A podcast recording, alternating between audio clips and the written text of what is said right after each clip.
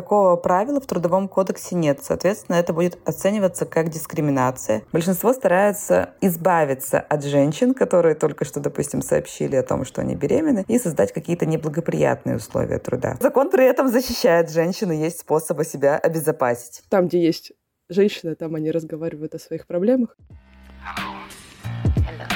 This is for you. Listen. Меня зовут Екатерина Марчук, и я приветствую вас во втором полярном сезоне моего подкаста «Ученые жены». Больше трех месяцев назад я вернулась из экспедиции в Антарктиду, переполненная впечатлениями и эмоциями. А еще в экспедиции я познакомилась с большим количеством удивительных и интересных людей. Я хочу поделиться с вами историями этих людей, которые изучают Арктику и Антарктику. В этом сезоне, как и в предыдущем, основной акцент будет сделан на женщинах-исследовательницах, но также будут выпуски с представителями мужского пола. Долой гендерные рамки. Я напоминаю вам, что у меня есть телеграм-канал «Не учи ученую» и канал на Дзене, где я подробно, с чувством, с толком, с расстановкой и с большим количеством фотографий рассказываю о моих антарктических путешествиях. Также у меня есть страничка на Бусти. Там будут появляться дополнительные статьи про будущих героев и героинь подкаста и рубрика для Бусти. Обязательно присоединяйтесь, все ссылки будут в описании к эпизоду.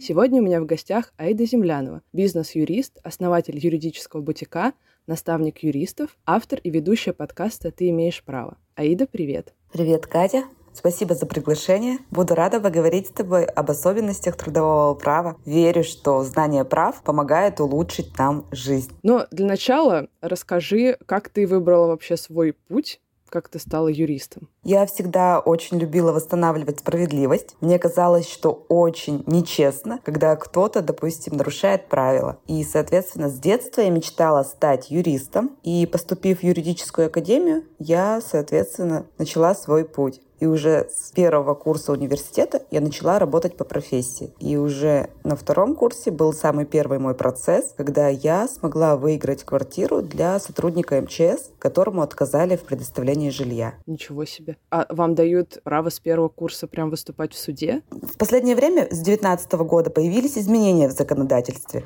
То есть сейчас без диплома в арбитражный процесс не прийти. Обязательно нужно подтверждать наличие диплома. Но когда училась я, этого правила в законодательстве не было.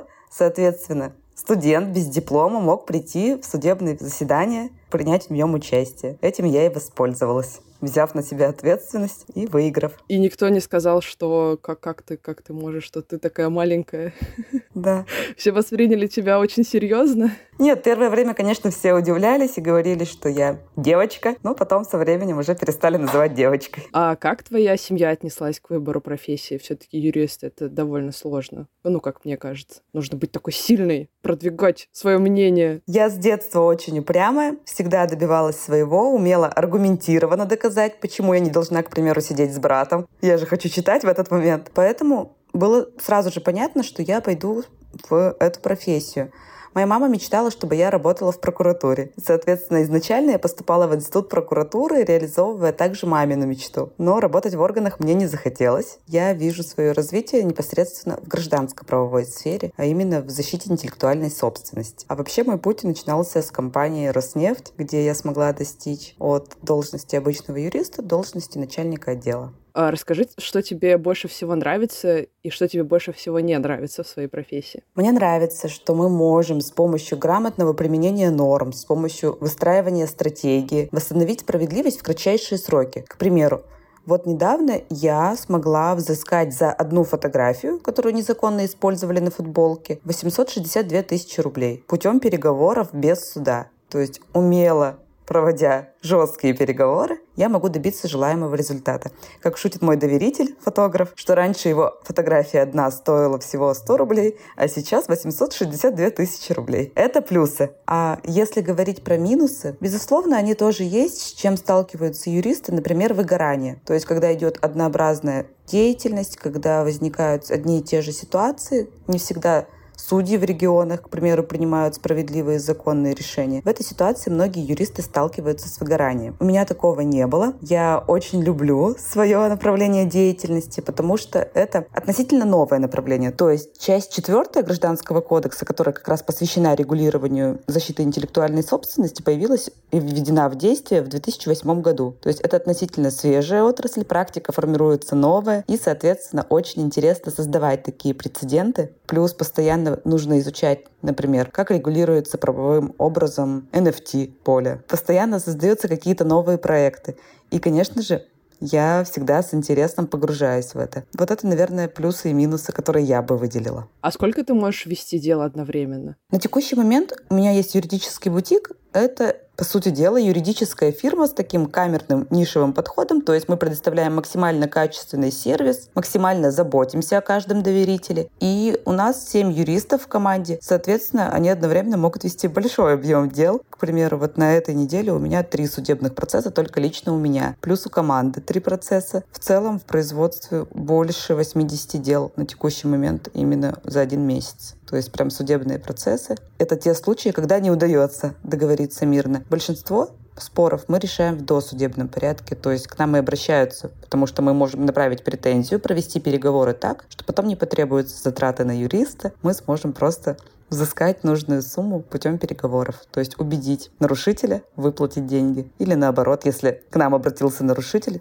снизить компенсацию. Ну, то есть не идти в суд. А почему доверитель, а не клиент? Доверитель, потому что все, что связано с вопросами доверия, к примеру, врачи, юристы, вот это как раз та самая категория, потому что я знаю, как сложно довериться незнакомому человеку или, допустим, мне, как юристу, в онлайне чаще всего. Поэтому я всегда называю своих доверителей именно таким образом. То есть для меня важно доверие, я ценю его, и поэтому мне как-то даже не вяжется называть их клиенты или заказчики. Ну, так очень, да, сразу как будто бы какую-то стену рушит между вами. Есть такое ощущение. Как у тебя происходят процессы, если ты в онлайне? Ну вот смотри, полгода я провела на Бали. Но сейчас, после пандемии, у нас есть такая возможность проводить некоторые судебные заседания онлайн. Например, в арбитражном суде большинство судов подключены к системе, и мы просто подаем ходатайство об участии онлайн. И вот также по видеосвязи, как мы с тобой, связываемся и проводим судебный процесс. Кстати, судьи очень адекватно реагируют на вид пальм сзади меня. Что были случаи, когда неадекватно реагировали? Ну, почему-то юристы очень часто мне в блоге задают этот вопрос, как реагируют на то, что ты рядом с пальмами. Вообще все отлично, никто вообще никак не реагирует. Просто все делают вид, что обычный судебный процесс, все как обычно. А у тебя сейчас, получается, большинство дел все-таки с Россией связано? Да, основная часть моих доверителей — это граждане России. Да, есть такие задачи, например, открыть компанию в Дубае, приобрести и помочь недвижимость в Дубае. Но большинство доверителей — это именно как раз-таки граждане России и их проекты. Например, зарегистрировать товарный знак для какого-либо бренда, либо защитить права на дизайн изделия. То есть основная часть таких доверителей. Ну, давай перейдем к теме нашего подкаста. Поговорим о трудовом праве и о его тонкостях. Я немного веду в контекст, собственно, как так получилось, что я решила к тебе обратиться. Я недавно была в Питере, и мы общались с ребятами, собственно, с которыми мы были в Антарктиде. И сидя на Дворцовой набережной и хорошо проводя время, мы, как обычно, разговаривали о проблемах женщин в науке. Вот. Но там, где есть женщины, там они разговаривают о своих проблемах. В этом разговоре мне показали сторону как бы не только женщины и не только ее проблемы, но и проблемы работодателя, связанные с женщиной. Что я имею в виду? К примеру, в какой-то там институт или в компанию приходит женщина, и она какое-то время работает, и работодатель на нее смотрит, но всегда держит в голове, что эта женщина может уйти в декрет, там выйти замуж, уйти в декрет, и она не то чтобы становится ненадежной, но все равно работодатель все время в голове держит, что она вот может уйти и выбрать семью. Мы никого не осуждаем, это нормально, но это есть. Мне показали еще раз вот эту сторону. Я такая, ну, правда, есть такое, надо подумать. Первый мой вопрос — это может ли работодатель прописать в трудовом договоре с женщиной, что она не может беременеть в какое-то количество лет, пока работает в фирме? Вообще законно ли это в России? Такого правила в Трудовом кодексе нет. Соответственно, это будет оцениваться как дискриминация. Такое положение в трудовой договор включить нельзя. Если такое положение содержится, ну, бывают такие работодатели, которые умудряются включить такое условия, то нужно обращаться, соответственно. Можно в судебном порядке оспорить, а можно упростить и обратиться в комиссию по трудовым спорам или в трудовую инспекцию, или прокуратура, то есть все госорганы смогут этот вопрос решить. Это условие труда противоречит законодательству Российской Федерации. То есть, получается, если у меня есть этот пункт в трудовом договоре, то я не подписываю этот трудовой договор, могу пойти в какую-то инстанцию и сказать, что вот этот пункт незаконен, уберите его из трудового договора. Да, вы прям пишете жалобу, соответственно, трудовая инспекция или прокуратура инициирует проверку и обязывает вашего работодателя исключить этот пункт из условий трудового договора. Ну, большинство работодателей в курсе, что такие условия незаконны, поэтому не включают такое условие. Большинство стараются избавиться от женщин, которые только что, допустим, сообщили о том, что они беременны, и создать какие-то неблагоприятные условия труда. Но я знаю методы, как остаться на работе, как продолжить работать так, чтобы было комфортно. Например, можно с помощью медицинских показаний перевестись на определенный вид деятельности. Ну, к примеру, я работала юристом, потом я поняла, что я хочу в декретный отпуск, и я сообщаю работодателю о том, что я в ожидании малыша. В этот момент начинают некоторые работодатели не очень добросовестные, не очень положительно относиться к этому, создавать такие стрессовые условия труда. Можно обратиться в больницу и, соответственно, вместо юридической работы просто перекладывать бумажки и даже не подходить к компьютеру, потому что это вредно для здоровья. Поэтому лучше не входить в конфронтацию в этой ситуации, а действительно максимально... Ну, впрямую. Да. Лучше максимально корректно работодателю отпустить женщину в декретный отпуск. Вот у нас, например, на моем предыдущем месте работы в Роснефти очень лояльно относились благодаря генеральному директору к тем девушкам, которые уходят в декретный отпуск. На самом деле давали прям спокойно уйти максимально.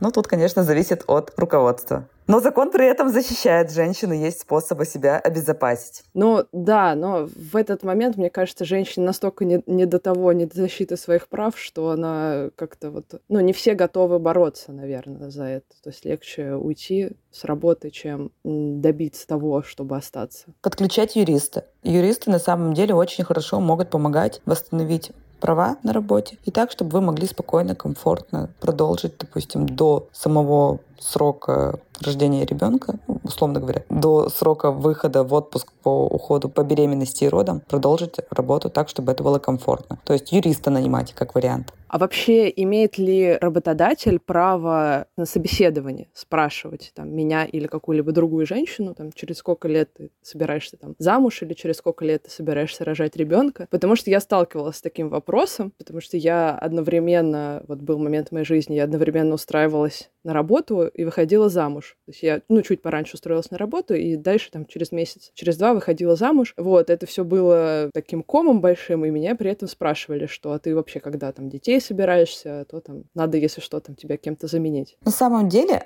э, Спросить, конечно же, такое возможно. У нас не Америка, у нас эти вопросы не оцениваются как дискриминация, но в нашей стране отказать по основанию того, что вы, допустим, вы женщина, нельзя. То есть этот отказ в приеме на работу можно обжаловать, потому что он, допустим, является дискриминационным, и восстановить себя в правах. Но такие случаи тоже были, и это работает. Но вопросы такие на самом деле задают на собеседованиях, и они не являются незаконными. Но, как правило, мало кто говорит, что я планирую в ближайшее время в декретный отпуск. Редко кто говорит правду. Но тем не менее, вопросы задаются, да, потому что работодателю необходимо понимать, к примеру, нужен ли новый подбор кадров, какие дополнительные ресурсы понадобятся, чтобы, допустим, заменить женщину, которая планирует отпуск по уходу за ребенком. А кто платит женщине в декрете? Работодатель или государство? Смысл такой, что когда работник официально работает, работодатель является его налоговым агентом и выплачивает за него 13% НДФЛ, взносы в пенсионный фонд, из которых начисляется пенсия, и взносы в фонд социального страхования страхования. Вот эти взносы в фонд социального страхования, они, как правило, оплачивают больничный лист, когда работник заболел, а также из вот этих взносов формируется выплата в отпуске по беременности и родам, по уходу за ребенком. То есть, по сути дела, женщины, которые не работали официально, соответственно, за них минимальное отчисление делали или вообще не делал работодатель. В этой ситуации ФСС выплачивает самостоятельно. Да, мы обращаемся через работодателя в фонд социального страхования, но в любом случае выплата происходит через ФСС. И, соответственно, если бывает отказ в некоторых случаях, то нужно обжаловать этот отказ как отказ государственного органа в предоставлении, допустим, каких-либо выплат. Угу. То есть даже если вы работаете на индивидуального предпринимателя, то все равно платит фонд социального страхования? Да, да, выплату осуществляет ФСС, потому что изначально предприниматель обязательно должен был выплачивать взносы в этот фонд. И из вот этой вот суммы формируются выплаты, ну, доплачивается государство. У меня возник в голове такой да, тоже да, внешний вопрос, но он вообще никак не связан с темой нашего разговора, но все таки Ты как юрист, какая тебе система больше нравится, американская или наша, в том смысле, что э, в Америке же ты сам за себя платишь налоги в конце года или там каждый месяц, э, либо сам подсчитываешь, либо нанимаешь бухгалтера и, собственно, сам знаешь, по крайней мере, за что ты платишь и куда уходят твои деньги. У нас же в стране все принято так, что, ну вот у тебя есть твоя зарплата, из нее каким-то чудесным образом вычитается 13%, они куда-то идут, на что-то тратятся. Мы даже не все понимаем, на что и куда идут. Э, и дальше ты получаешь свою зарплату и ни о чем не думаешь. С одной стороны, это классно, потому что ты не ни о чем не думаешь, а с другой стороны, ты просто, ну, не понимаешь, куда ходят деньги вообще, что ты можешь требовать в связи с этими 13%, что ты не можешь требовать. Ну, в, в общем, мне кажется, мы в таком в блаженном неведении немножко находимся. Вот, что ты скажешь как юрист? Мне кажется, для нашей системы, для нашей страны, для нашей ментальности вот этот формат более комфортен, потому что уровень правовой грамотности в нашей стране, к сожалению, на текущий момент не самый высокий. Соответственно, если бы был более высокий уровень грамотности правовой, правовой осознанности, потребности, то люди бы платили самостоятельно. Но из-за того, что нужно действительно формировать из каких-то средств бюджет, благодаря которому дети смогут обучаться бесплатно в школе, первая медицинская помощь оказывается бесплатно, плюс есть у нас бесплатные больницы, дороги и так далее. То есть вот это все финансируется за счет бюджета. И поэтому логично, что государство установило 13% НДФЛ, у нас еще не самый высокий в мире, эту сумму, которая выплачивается именно с дохода. Есть же у нас еще небольшие плюсы, например, можно возместить стоимость лечения, к примеру, дорогостоящего, ну, допустим, стоматологии, какие-то иные лечения, или, допустим, занятия в спортивных секциях, или если вы купили квартиру, то тоже можно возместить вот эти 13%, которые вы недополучали. Приятные такие бонусы от государства. Важно просто об этом знать. Поэтому, на мой взгляд, конечно же, удобнее для большинства граждан как раз-таки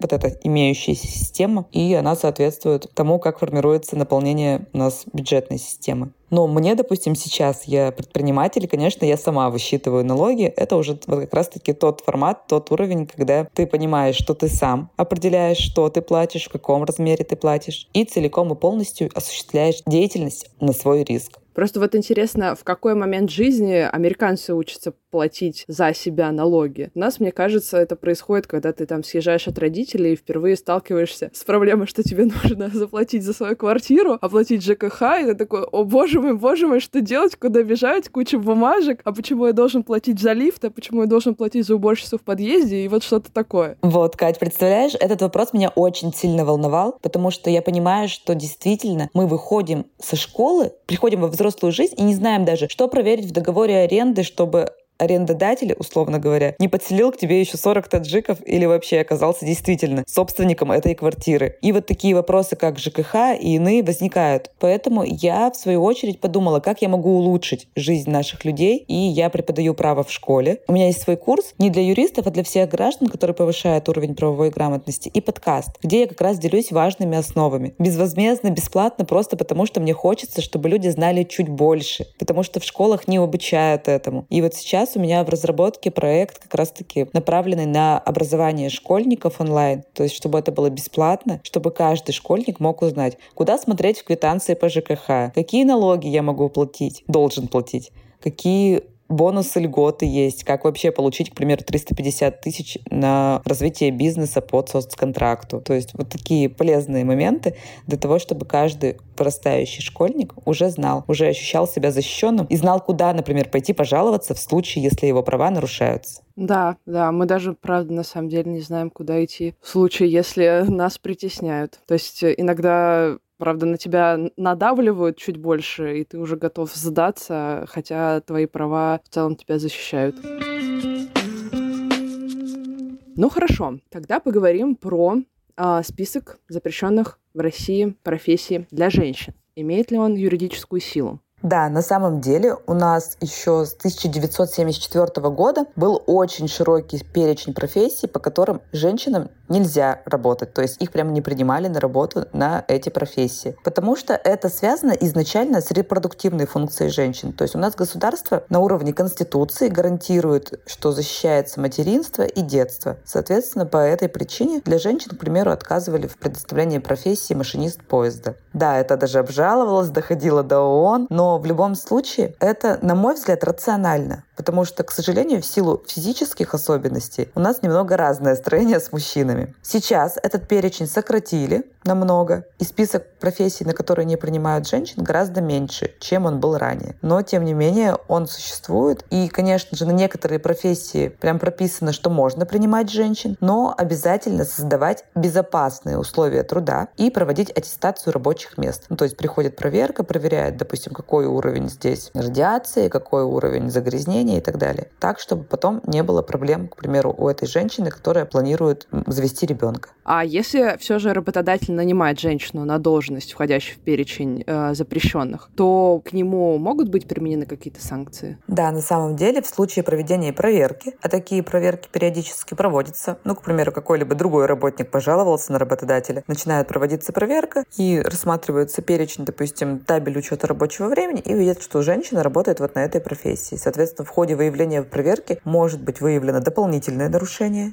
и, соответственно, привлечь к административной ответственности работодателя могут. И обязать, конечно же, к примеру... Уволить женщину? Нет, уволить не могут. Перевести, предложить другую работу, потому что она работает на той профессии, с которой, соответственно, не должен быть заключен трудовой договор на этих условиях. То есть предложить перевод все-таки начали сокращать этот список э, запрещенных профессий, и это не может не радовать, но все равно каждая новость про то, что женщина стала, там, не знаю, помощником капитана или на, на судне, или машинистом поездов дальнего следования. Это какой-то, ну, лично для меня это какой-то маленький прорыв. Каждый раз ощущаю, что моя фе феминистическая личность радуется. Но вернемся к списку и профессии полярник как таковой, ну, вообще нет профессии полярник, есть полярный исследователь. Нет списка запрещенных профессий для женщин, но все равно женщин не пускают в нашей стране э, зимовать на э, станции, на антарктические, потому что на арктических все-таки были прецеденты, да и на антарктических были прецеденты, но все-таки это не могут вести как какую-то постоянную практику. Можно ли прийти вот в базовую организацию, которая э, набирает людей на работу в таких регионах и попробовать покачать свои права? Ну, по идее, как ты уже поняла, прямого запрета, если такой профессии нет, ее нет в перечне, запрещенных профессий, то можно претендовать абсолютно верно на эту профессию. Увидев, допустим, на каком-либо сайте информацию о том, что ищут, или вы точно знаете, что, допустим, в эту компанию требуется такая профессия, приходить и действительно говорить. Но я не рекомендую начинать именно скачания прав. Да, можно будет подтвердить, что вас не взяли на работу по дискриминационному принципу, потому что вы являетесь женщиной, и даже посудиться, и даже выиграть этот суд. Но если вам действительно хочется работать по этой профессии, то можно прийти честно честно сказать, вы знаете, вот я женщина, и я мечтаю работать в этой профессии. Мне кажется, как раз-таки переговорив с руководителем, убедив, что у вас действительно сильное желание работать там, можно договориться по-хорошему. Но по-плохому тоже всегда можно. Как ты думаешь, есть практики зимовки офицеров с женами? Вот, то есть какой-то состав, несколько людей, и они все зимуют семьями. Это более приемлемо, чем Например, это будут э, какое-то количество мужчин и женщин в разных семейных положениях. Это очень логично, что предоставляют такие условия труда для работников. То есть, допустим, обеспечивают работодатели за свой счет приезд, допустим, жены, оплачивают полностью, допустим, самолеты или какие-то иные способы передвижения для всей семьи. Чаще всего это наиболее комфортные условия. Еще предоставляется жилье. Допустим, для большинства у нас госорганов, кто-то тем более уезжает какие-то тоже условия крайнего севера, также предоставляется предоставляется жилье и возмещается его оплата за счет государства, ну, допустим, для госорганов. То же самое можно и чаще всего предусматривают со стороны работодателя. То есть, когда какие-то очень сложные условия труда поддерживают семью, потому что, мне кажется, есть понимание со стороны работодателя, что условия труда не очень комфортные, и работник будет более продуктивный, если рядом с ним будет находиться его семья. Ну да, это как я слышала историю, как ну, в Антарктиде, на Антарктическом полуострове довольно много станций разных государств, и, собственно, есть наша станция Беллинсгаузен, и рядом рядом с ними есть, кажется, чилийская станция. У нас это 15 бородатых мужиков, героев, которые преодолевают зимовку, преодолевают сложности. И там в 20 шагах буквально от них чилийские офицеры со своими женами и детьми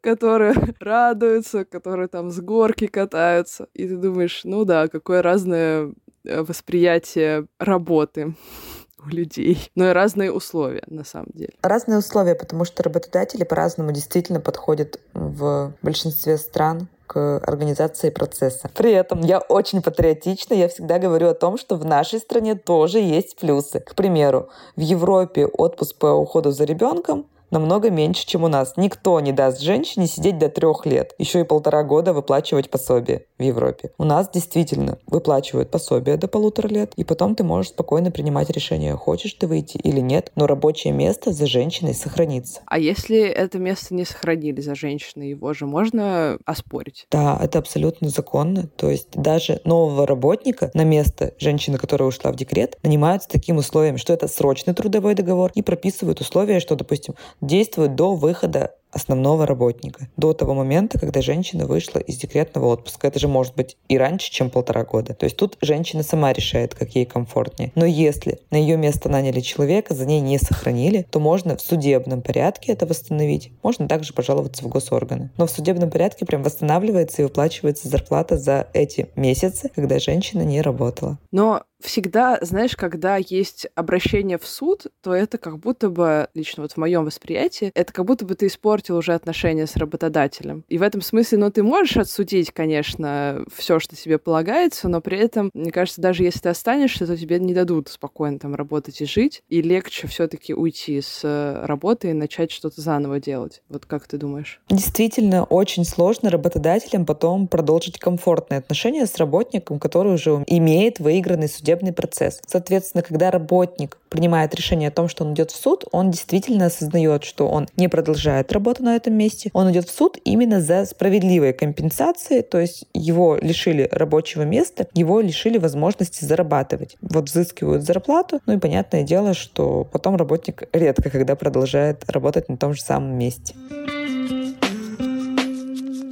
У меня есть еще один вопрос. Как может повлиять начальство на своего подчиненного, который, к примеру, прошел всю медкомиссию, э, но при этом не может э, работать в поле, потому что ну, физически слаб. Может ли какие-то приниматься по отношению к нему меры. Например, ты не можешь выполнить свою работу, хотя мы тебя взяли. Ну тут вообще очень все просто. То есть мы изначально, когда подписываем трудовой договор, очень внимательно должны прочитать, что входит в трудовую функцию работника, какие обязанности он должен выполнять. Большинство работодателей прописывают просто, допустим, выполнять функции того-то, подробные обязанности прописаны в должностной инструкции. И редко какой работодатель заранее тебе покажет эту должностную инструкцию. Здесь нужно, когда вы знакомитесь с трудовым договором, сразу спросить, а что я должен должен сделать, покажите мне должностную инструкцию. И вот там установлено то, что конкретно вы должны делать. Когда я была юристом по договорной работе, я не должна составлять претензии, потому что в мои обязанности входит только проверка договоров в определенные сроки. Вот то же самое, что и касается любой другой профессии. Если у него действительно предусмотрены обязанности какие-то, тяжести поднимать и так далее, ну, соответственно, он должен понимать, что он пришел на эту профессию. Если у него по медицинским показаниям нет никаких противопоказаний, то есть если бы они были, можно было бы попросить перевод по медицинским показаниям на другую должность. Если нет, то нужно исполнять обязанности. Но в случае, если будет зафиксировано ненадлежащее исполнение обязанностей со стороны работника, то в этой ситуации можно, конечно же, тоже... Не совсем это, конечно, конструкция логичная, потому что ты, когда приходишь на работу, ты должен понимать, что, вот, допустим, я юрист, я соответствую параметрам, необходимым для того, чтобы осуществлять эту деятельность. И поэтому, если ты выбираешь профессию, которая действительно требует определенного физического ресурса, то нужно это оценить и приходить действительно с определенными параметрами. Потому что, допустим, для людей, у которых есть ограниченные возможности, есть ну, ряд профессий, в том числе у нас, допустим, предоставляют профессии для инвалидов, для людей с ограниченными возможностями. Поэтому можно попросить перевод то есть в этой ситуации. Ну, я не думаю, что редко, когда работодатель начинает прям фиксировать актом о том, что ненадлежащим образом исполнены обязанности, привлекать к дисциплинарной ответственности. Если такое происходит, то лучше попросить перевод на другую должность. Когда попросить перевод на другую должность, когда вы уже в поле, и уже никто, кроме вас, вашу работу не сделает. Ну, тут, соответственно, при наличии пройденной медкомиссии нужно выполнять. Тут как раз-таки про то, что работают в коллективе. Невозможно все предусмотреть в договоре, невозможно все прописать на бумаге. Есть некоторые моменты, которые люди делают сами. Ну, например, мы работали, когда в авиатопливообеспечении, тут понимали, что мужчины помогали женщинам, допустим, носить какие-то тяжести. Но это как раз-таки уже отношения внутри коллектива, как они выстроены. Прописать это невозможно. Ты можешь рассказать подробнее про свой подкаст и про свой бутик? На самом деле, я специализируюсь именно на защите интеллектуальной собственности, но бывает такое, когда помимо регистрации товарных знаков, защиты авторских прав, защиты прав дизайнера, ко мне обращаются те же самые доверители, но в связи с тем, что у них возникают вопросы в других сферах. Ну, к примеру, бракоразводный процесс с мужем. Либо это может быть вопрос, связанный с тем, как в последний раз ко мне обратился мой доверитель. Он работал официально, будучи дизайнером в одной из компаний. Ему предложили уволиться, потому что он находится уже полгода на Бали, более 180 дней он находится на территории другого государства, соответственно, он больше не является налоговым резидентом Российской Федерации. А обязанность платить налог у нас у работодателя. То есть вместо 13% работодатель платит 30%. С довольно высокой зарплатой это невыгодно работодателю платить. И в этой ситуации мы помогали работнику, во-первых, сохранить его место работы, не реагировать на акты отсутствия на рабочем месте, на запрос объяснительных. Мы провели переговоры таким образом, что работник остался спокойно жить на Бали. Он уволился, но по соглашению сторон. Например, мы смогли добиться отличной выплаты ему, что в ближайший год ему точно не нужна будет работа. То есть вот для этого как раз и привлекают юристов, когда ситуация стрессовая, когда вы не знаете, как реагировать на нарушение трудовых прав. Но представьте, к вам пришли с актом отсутствия на рабочем месте и запрашивают объяснительную. В этой ситуации надо прям оперативно связываться с юристом, и за счет этого можно еще и отстоять свои права в более выгодном свете. Ну, как это было в этой ситуации, к примеру. То есть, получается, если я ухожу по собственному желанию, то мне нет никаких выплат, а если по соглашению сторон, то есть выплаты? По собственному желанию просто пишите заявление, да, и вам выплачивают только причитающуюся зарплату и компенсацию за неиспользованный отпуск. А если по соглашению сторон, тут вы можете сами предложить работодателю, на каких условиях вы можете уйти с работы, на тех, которые вам комфортны. Поэтому мы предложили те условия, которые комфортны были моему доверителю, подписали это соглашение, у него еще остался ноутбук, прочая техника, которую ему предоставлял работодатель, и он остался доволен тем, что обратился к юристу вовремя. Да, это прям стоит того. Да, на самом деле сейчас очень много тех, кто вынужденно мигрировал за пределы Российской Федерации, но при этом отношения с работодателем сохранил. Вот этот же работодатель вынуждал работников заключить гражданско-правовой договор вместо трудового договора и непосредственно непосредственно, чтобы платить меньше налогов, делал таким образом, чтобы работник становился самозанят, и с ним заключался потом гражданско-правовой договор. Ну, то есть работник сам за себя, как самозанятый, платит налог. В этой ситуации можно отказаться от заключения такого договора, потому что это тоже нарушает права работника. И, кстати, налоговая, по секрету, очень сильно возбуждается, когда появляются такие прецеденты. То есть раньше работник работал по трудовому договору, за него платили 13% НДФЛ, а тут он внезапно становится самозанятым. А деньги поступают от той же организации. Вот это классические признаки того, что это трудовой договор. И его потом можно обратно переквалифицировать в трудовой договор, и работодателю доначислят налоги. Ну и, как вы понимаете, никого еще не радовало, когда появляется налоговая проверка. Поэтому у работника действительно много прав с точки зрения трудового права. Важно вовремя обращаться к юристам, не бояться защищать свои права, в том числе трудовые права. Если что, ссылку на мой профиль Катя оставит. Мы оставим в описании к эпизоду как оформлять самозанятость, если я не самозанята, у меня есть работа? Отличный вопрос. На самом деле, одновременно работать по трудовому договору и быть самозанятым не запрещено. При этом очень важно посмотреть, нет ли у вас в организации локальных нормативных документов каких-либо правил, которые устанавливают запрет на ведение иной деятельности, кроме, допустим, преподавательской, научной, творческой и так далее. Потому что крупные компании, как правило, устанавливают такой запрет. Или госорганы устанавливают такой запрет. Но в большинстве компаний такого никакого запрета нет. Соответственно, вы можете и работать по трудовому договору, и быть самозанятой, и платить за себя налог с той деятельности, которую вы осуществляете. Ну, к примеру, реклама, либо, допустим, это доход с платформы и так далее. То есть все, что вы делаете самостоятельно, услугу, которую вы самостоятельно оказываете, за исключением определенного перечня, например, агентские услуги туда нельзя включать, можно включать в перечень самозанятости. И там лимит до 2 миллионов 400 тысяч в год. Приложение само считает весь налог. Нужно просто подключить карту. Я, допустим, подключала автоплатеж через это же приложение «Мой налог» и абсолютно спокойненько заводила все сведения сама. Ну, к примеру, допустим, оказание услуг по договору такому-то. Сама выставила чек, и приложение считает. Ну что ж, мы будем заканчивать. Аида, Спасибо тебе большое, что ты пришла и пояснила нам некоторые тонкости трудового права, и не только трудового. вот, да, вопросы возникали у меня иногда спонтанно, но тем они интереснее были, конечно же. Все ссылки на юридический бутик и на подкаст «Ты имеешь право» мы оставим в описании к этому эпизоду на всех платформах. Спасибо, что вы нас послушали. Мне было очень интересно. Всем пока-пока. Спасибо за приглашение, Кать. Было очень интересно. Спасибо огромное. Надеюсь, что информация была полезна.